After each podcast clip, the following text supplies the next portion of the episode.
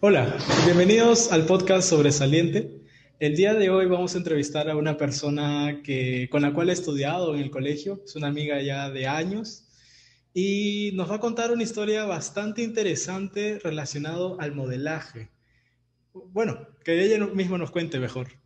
Hola Samantha, ¿cómo estás? Hola Daniel, estoy bien, gracias por invitarme a tu podcast. Claro que sí. ¿Tú cómo estás? ¿Qué tal? Bien, todo bien. ¿Cómo te ha ido la vida? bueno, para empezar, Samantha, eh, ¿nos puedes contar cómo te hiciste Miss Pantene? No, es modelo Pantene. Ok, modelo Pantene. Eh, bueno, yo vi un, este, un post en Instagram donde me está, o sea, salía como que era de Natalie Bertis, donde hablaban sobre eh, Model of the Year, fue en el año 2018. Eh, yo vi el post y decía como que hay un montón de castings y no sé qué, pero yo vivo en Ica, entonces, o en ese entonces vivía netamente en Ica, estaba en el colegio y nunca pude ir a ningún casting, nunca me daban las ganas y nunca como que tuve realmente la intención de ir.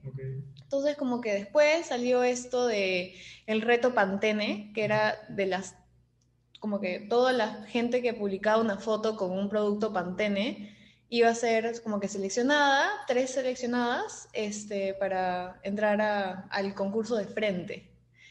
Em, yo intenté, me acuerdo que fue una noche donde fue como que ya, yo quiero tomarme las fotos, voy a lanzar. Toda la vida me han dicho siempre como que, ala, eres alta, como que ya, ya soy ya. Entonces yo fui, me lancé, este, me tomé las fotos y me acuerdo de que el viernes de esa semana iban a anunciar, el, miércoles de esa semana iban a anunciar las tres finalistas que iban a entrar de frente al concurso no me escribieron, no me dijeron nada. Dije, ya, bueno, fue, se me bajó horrible, ¿no? Pero era como tú subías una foto. Sí, tenías que subir una foto a tu feed de Instagram con un producto Pantene y ahí elegían a quién le gustaba por la actitud y todo eso. Entonces, este, el viernes de esa semana, de la nada me lleva un, como que un, un, no un comentario, sino un mensaje por interno de Instagram que me decía como que ya, eres una de las seleccionadas para ser seleccionada, ¿sabes? O sea, ni siquiera como que ya entraste, sino como que eres seleccionado y puede ser que entres al concurso. Pero estás en la pre. Exacto. Entonces, este, me hicieron unas preguntas, eh, las respondí, esperé, no me hablaban, no me hablaban, no me hablaban. Y este, me acuerdo de que después me llamó eh, Gerardo, no me acuerdo cómo se pidaba, este, y me dijo, bueno, estás dentro de las elegidas. El lunes, era como domingo, el lunes tienes que estar acá. Y yo, ah, ok. el lunes como en Lima. en Lima, como a las 2 de la tarde. Y dije, ya, sí la hago. Me fui el lunes tempranito, eh, otro trajín porque tenía que peinarme y todo eso, que en mi vida había estado en un concurso de modelaje. Y ya, así entré a Modelos de Year. Cuando tú mandaste tu foto, ¿tú sí usabas Pantene? Creo que muchas personas me preguntan eso. Eh, siempre he usado Pantene, pero más que nada como crema para el cabello, pero no shampoo y acondicionador. O sea, solamente como que una crema para peinar, una cosa así. Pero sí he usado sus productos.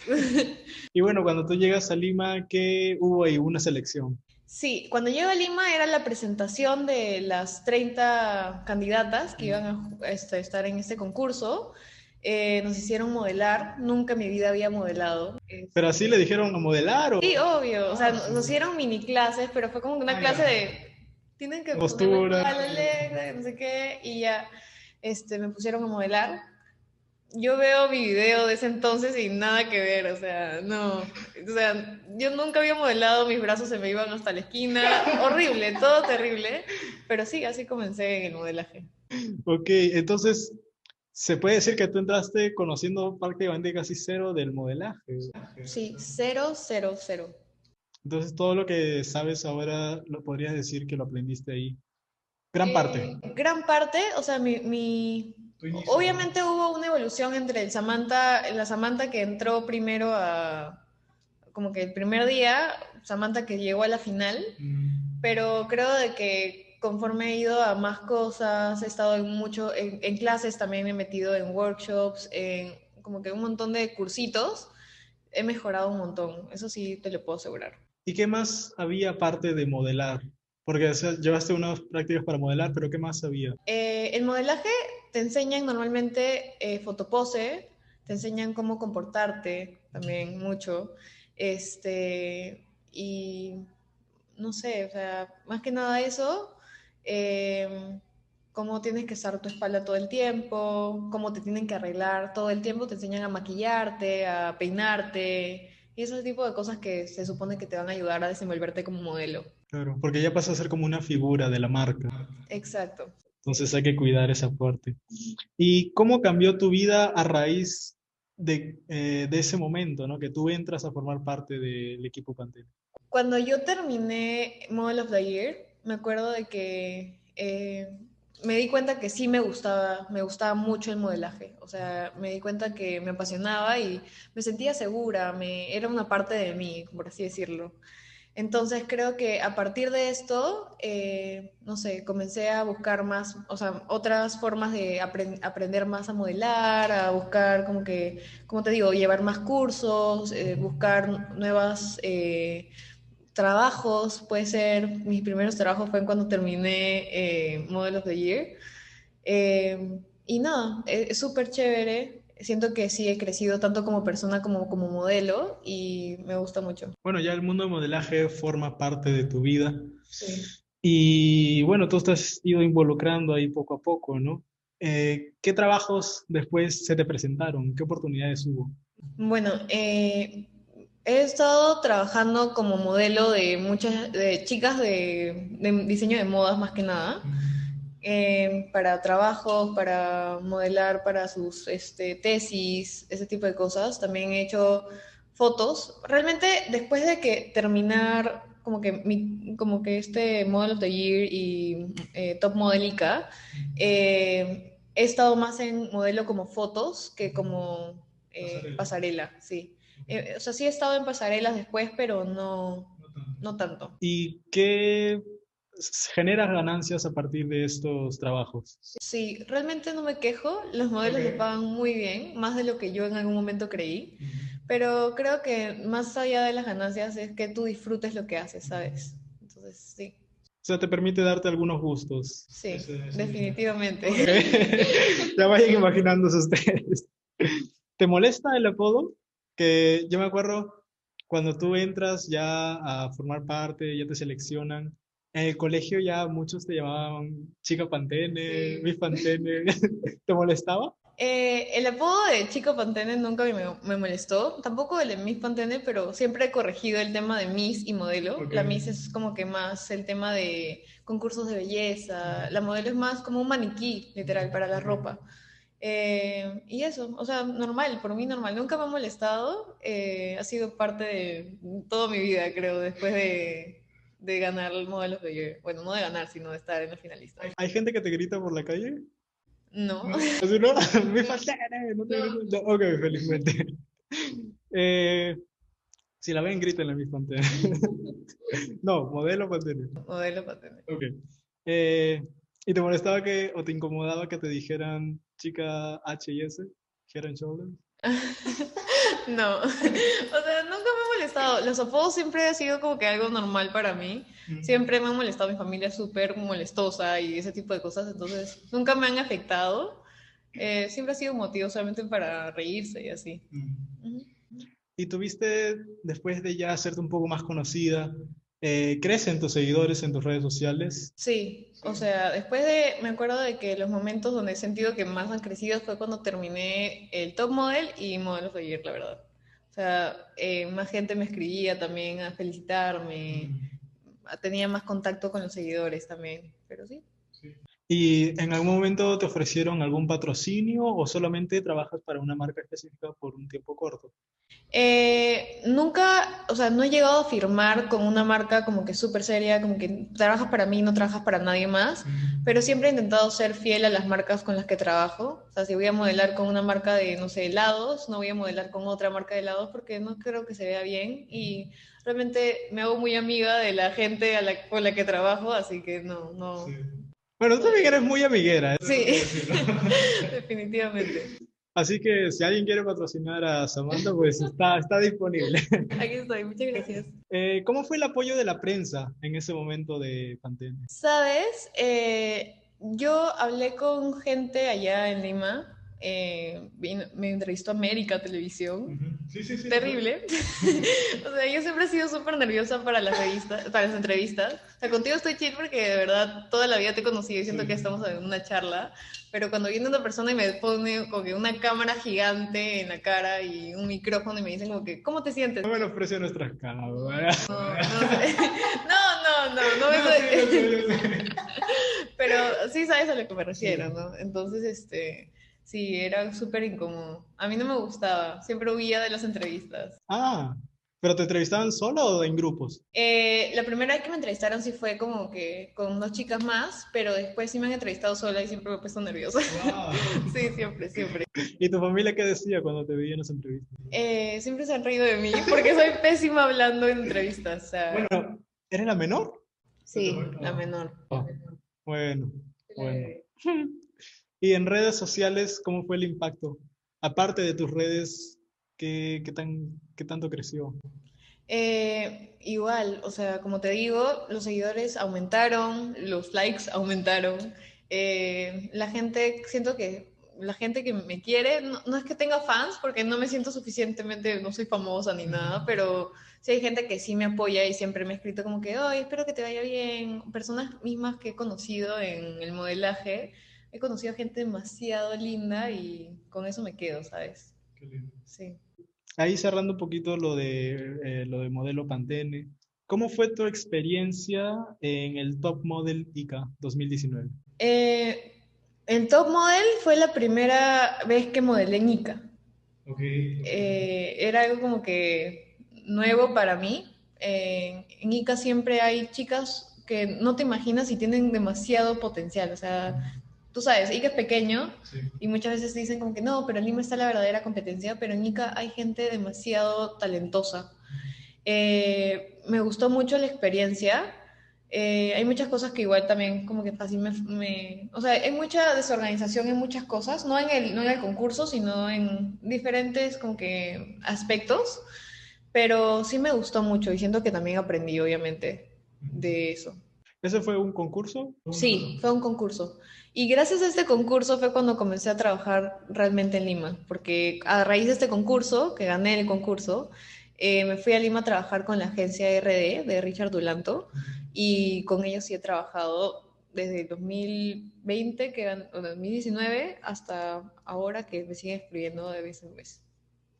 Ok, interesante. ¿Y qué aprendizajes te llevas de estas dos experiencias? Ah, he aprendido, aunque no lo creas, te hace quererte más como persona, te hace ver como que tus lados buenos, me hizo ver de que realmente no era mal en todo. este, te enseña de que hay, o sea, hay, muchos estereotipos y normalmente las personas que trabajan más que nada como que enseñando su cuerpo, enseñando su cara, eh, tienen, suelen avergonzarse de, de muchas cosas y la, gente también habla mucho.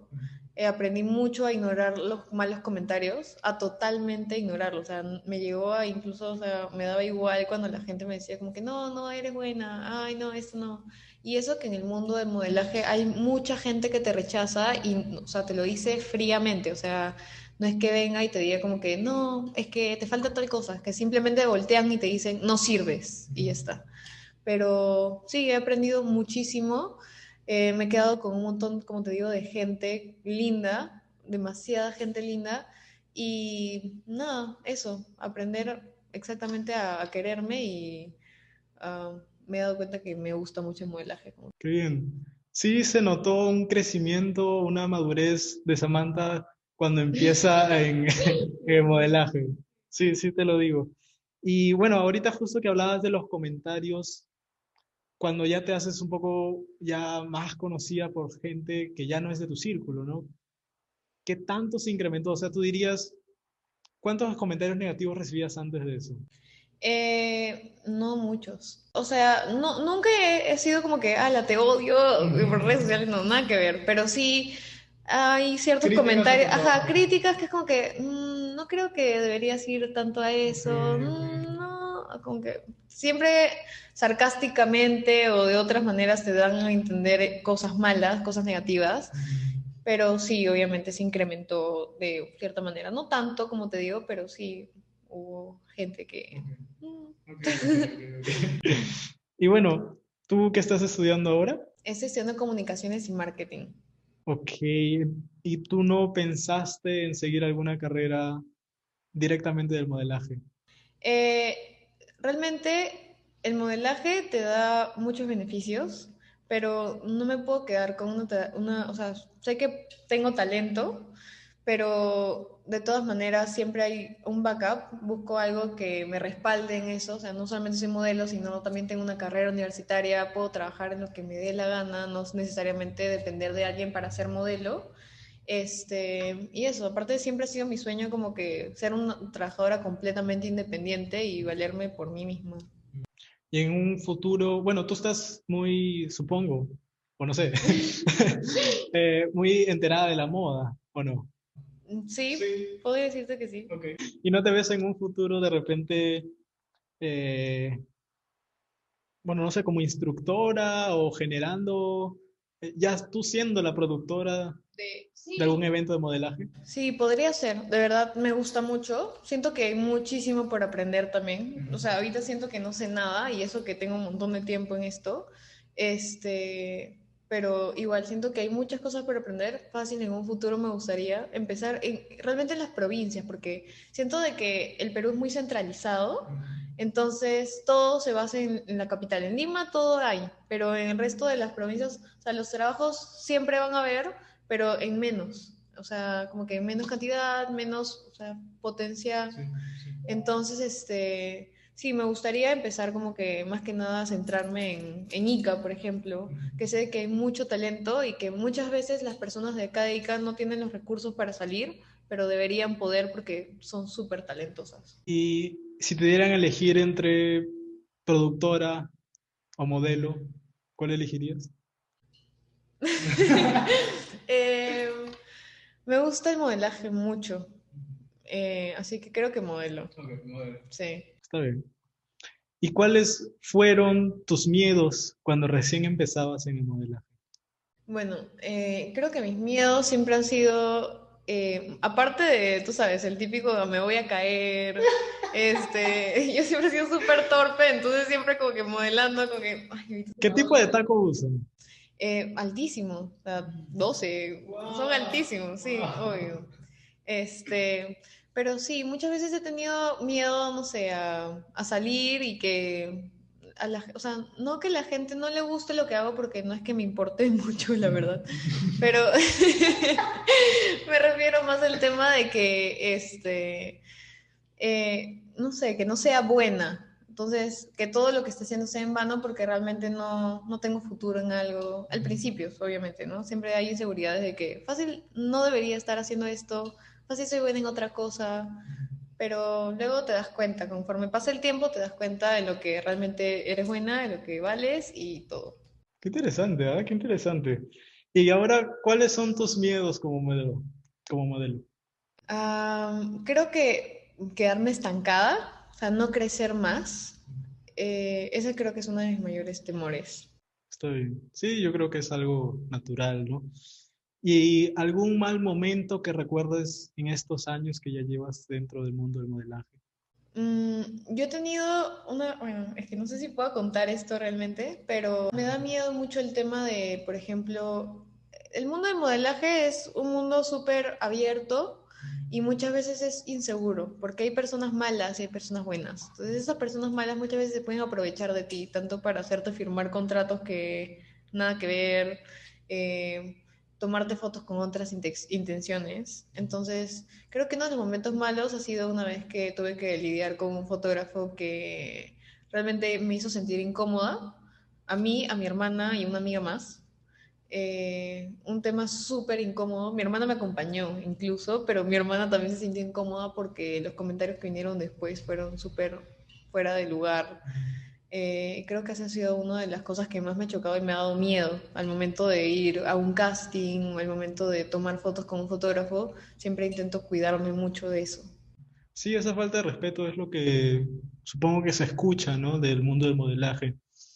¿Qué consejo le podrías dar a una persona que recién está empezando en modelaje sobre este tema? Mm, yo creo de que siempre vayan acompañadas a los castings, siempre eh, cuídense, hagan amigas. Las amigas normalmente te apoyan mucho en esto. Eh, si pasa algo, lo que sea que pase, tienen que comunicarlo. Eh, y que tengan mucho cuidado, la verdad, que no se vayan con cualquier persona, porque muchas veces vienen y te dicen como que te emocionan, ¿no? Y te dicen, no, es que tú me gustas como modelo, ¿por qué no vienes y te tomo unas fotos? Pero nada que ver. Yo siempre investigo a la gente cuando voy a hacer cosas como que no conozco. Eh, hagan eso de verdad y cuídense mucho porque hay gente muy mala que puede hacer mucho daño, la verdad. Bueno, supongo que es una situación que no debería ser así, pero que pasa, ¿no? Eh, entonces, generalmente tus malas experiencias fueron con algún fotógrafo o con alguna persona así. Ok. ¿Y qué cambiarías del modelaje? ¿Qué cambiaría? Mm, cambiaría mucho el tema de apariencias. No netamente con el modelaje, sino con toda la industria. no, como que la industria es muy, como que se jacta mucho de la apariencia. O sea, muchas veces este, intentan de que no seas tú, como esencia, sino como que, ah, no, pero es que no puedes hacer esto porque se ve mal, no puedes, o sea, te, te limitan mucha, en muchas cosas y creo que eso no está bien. Sí. Y bueno, creo que hasta ahí estamos con lo del modelaje. Hemos conocido bastante a Samantha. Eh, ahora yo conozco a Samantha ya desde hace varios años. Conozco un poco su familia. He estado en su salón varias veces. Y quisiera que nos cuentes alguna anécdota graciosa de tu familia. Ya.